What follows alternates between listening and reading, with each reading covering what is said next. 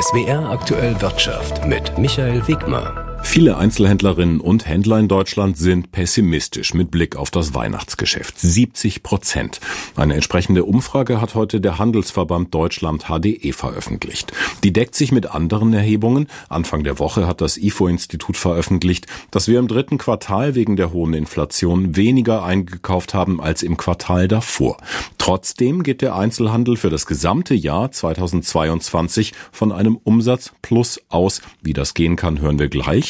Und ganz so pessimistisch klang dann auch heute die Pressekonferenz des Handelsverbandes nicht. Meine Kollegin Anja Dobrodinski hat zugehört. 20 Prozent ihres Jahresumsatzes machen Einzelhändler im Schnitt in der Vorweihnachtszeit.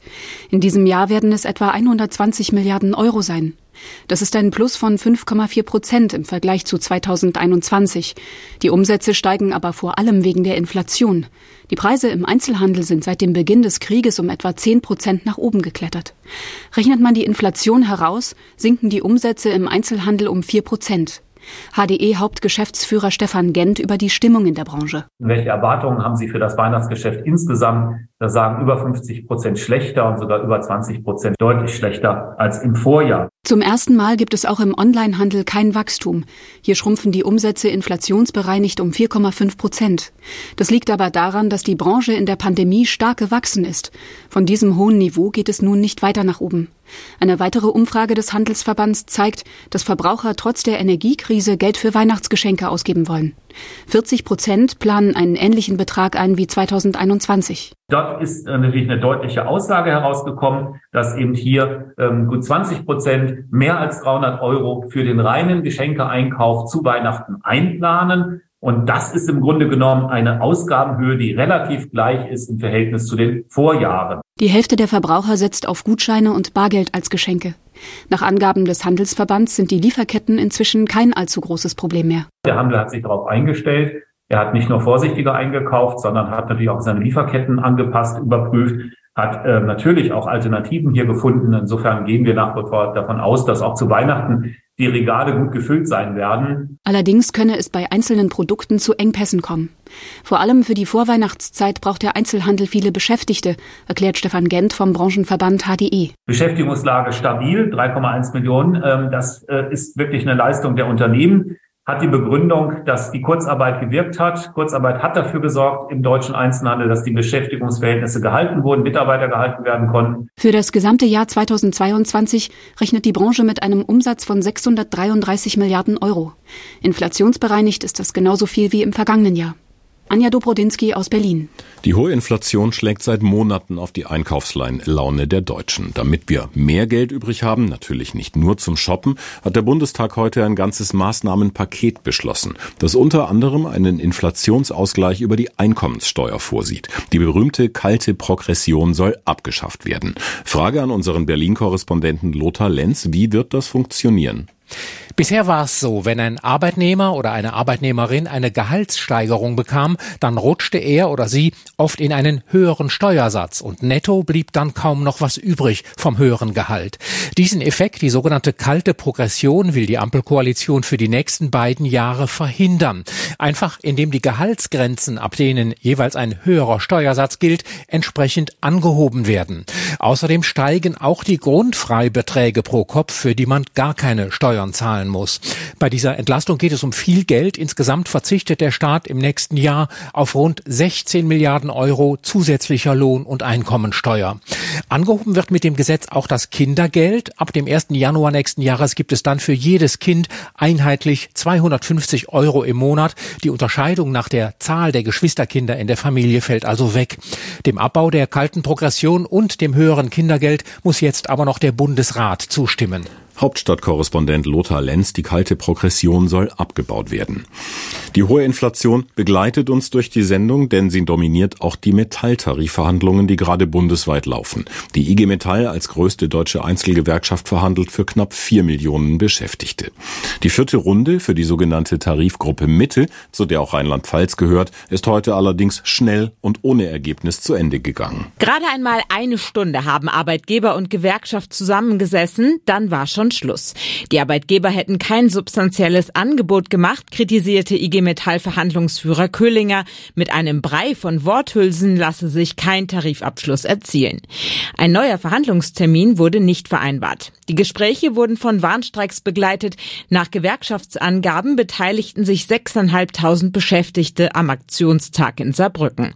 Nach dem Abbruch der Verhandlungen könnten die Aktionen nun ausgeweitet werden. Die IG Metall droht mit 24 Stunden Streiks.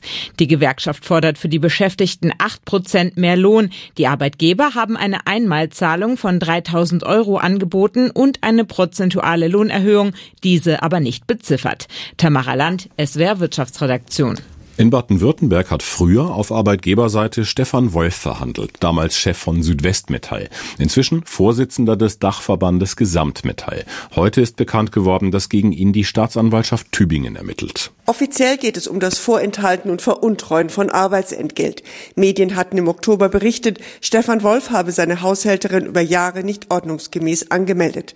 Das heißt, es wurden keine Sozialabgaben und Steuern bezahlt. Die Frau soll fünf Tage die Woche bei ihm beschäftigt gewesen sein. Bislang hat die Staatsanwaltschaft in Tübingen die Vorwürfe nur geprüft, jetzt wird ermittelt. Bei einer Verurteilung drohen ihm bis zu fünf Jahre Haft oder eine Geldstrafe. Bislang gab es von Stefan Wolf zu den Vorwürfen keine Stellungnahme. Bei seinem Unternehmen und Gesamtmetall hieß es zu den Vorwürfen, dies sei eine Privatangelegenheit.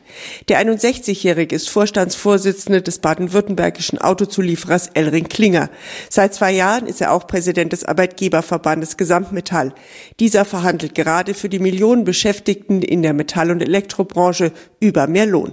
Sabrina Fritz aus Stuttgart. Eine Konsequenz aus den Unwettern im Sommer 21 in Rheinland-Pfalz und Nordrhein-Westfalen heißt Cell Broadcast, ein bundesweites Warnsystem per Handy, damit nicht noch einmal durch Überflutungen mehr als 100 Menschen sterben.